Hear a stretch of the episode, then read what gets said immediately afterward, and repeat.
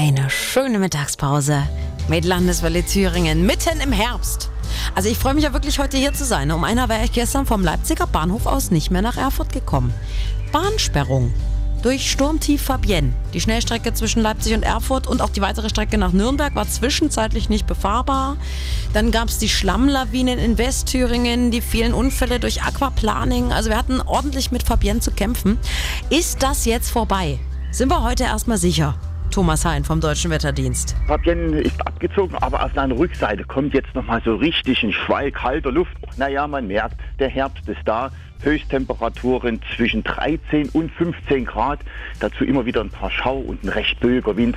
Also recht unangenehm. Hm, aber wir haben ja den Sommer schon mehrfach für beendet erklärt. Äh, Dann wurde es doch noch mal sonnig und äh, warm, heiß geradezu. Wie sind da so die Kurzzeitprognosen für einen goldenen Herbst oder Spätsommer? Er versucht es, er will sich noch nicht ganz geschlagen geben. Also nach einem recht kühlen Wochenbeginn versucht ein neues Hoch den Sommer zurückzubringen, nämlich das Hoch Schurse.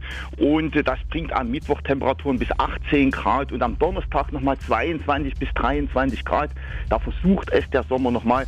Aber spätestens am Freitag und Samstag wird es wieder deutlich kühler und dann merken wir, der Herbst ist da. Der Herbst wird angenehmer. Ab Mitte der Woche kündigt sich goldener Herbst an, mit Temperaturen um die 20 Grad.